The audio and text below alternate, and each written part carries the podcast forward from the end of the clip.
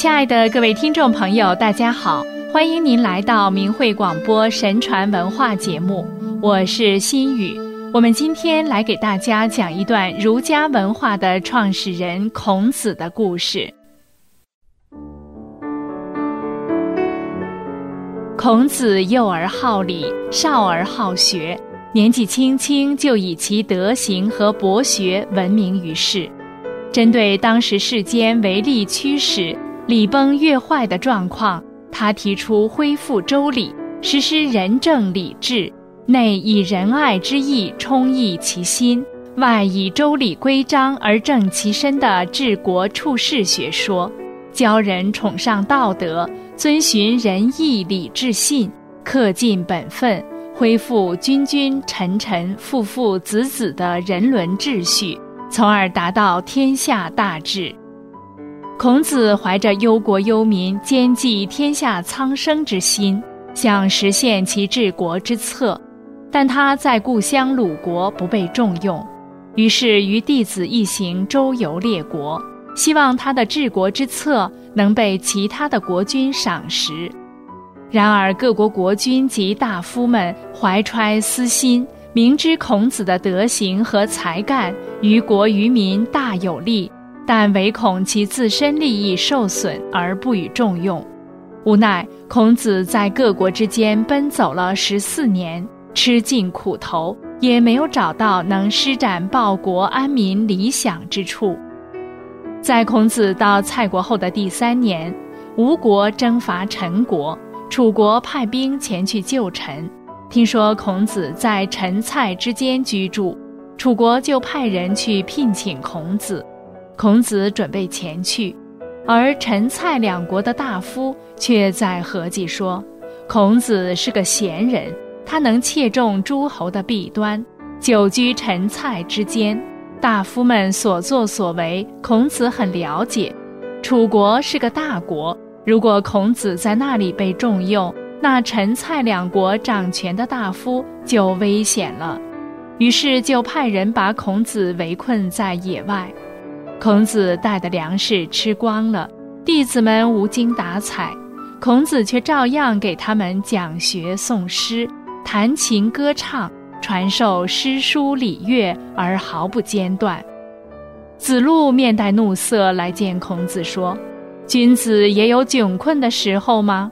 孔子说：“君子面对窘困，仍能坚守节操；小人穷困，就会什么事都干得出来了。”看到子贡勃然作色，孔子说：“次啊，你以为我是个博学多识的人吗？”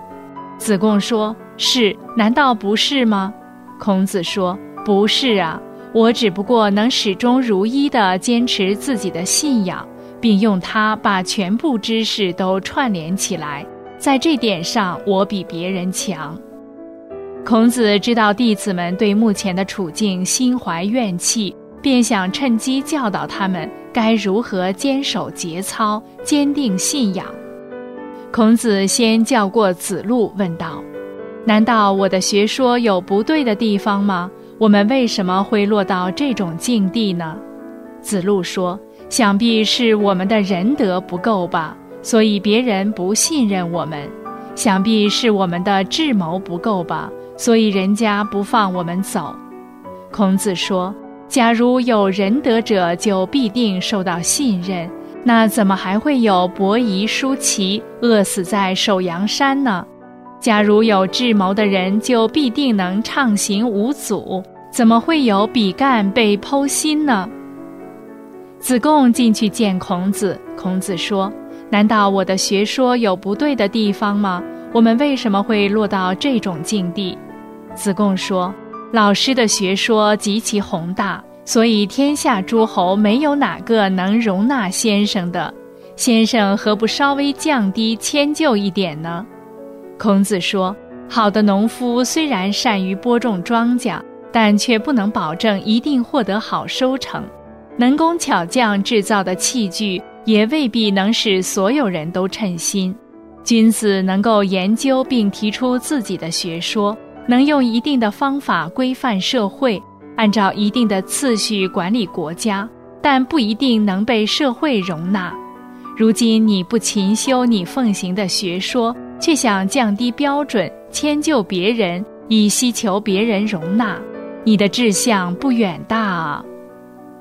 颜回又入门去见孔子，孔子说：“难道我的学说有不对的地方吗？我们为什么会落到这种境地？”颜回说：“老师的学说极其博大，所以天下诸侯都不能容纳。”尽管如此，先生还是坚持不懈地推行自己的学说，不被容纳又有什么关系呢？正因为不被流俗所容纳，所以才显示出不苟且、不迁就的君子本色。不能研习和完善自己的学说，这才是我们的耻辱。博大精深的学说已经非常完备，而不被采用。这是国家统治者的耻辱，不被容纳又有什么关系呢？孔子高兴地笑道：“是这样啊，严家的孩子，如果你是个主政者，我愿意在你的手下任职。”于是孔子派子贡前往楚国，楚昭王派人迎接孔子，孔子才得以脱身。这个故事让我们得到不少启示。孔子在身处困境时泰然淡定，方寸不乱，一如既往，坚定自己的信仰，以自己的言行诠释了什么是威武不屈、贫贱不移的高风亮节。孔子之所以能这样做，源于他为人光明磊落，对自己学说的信心。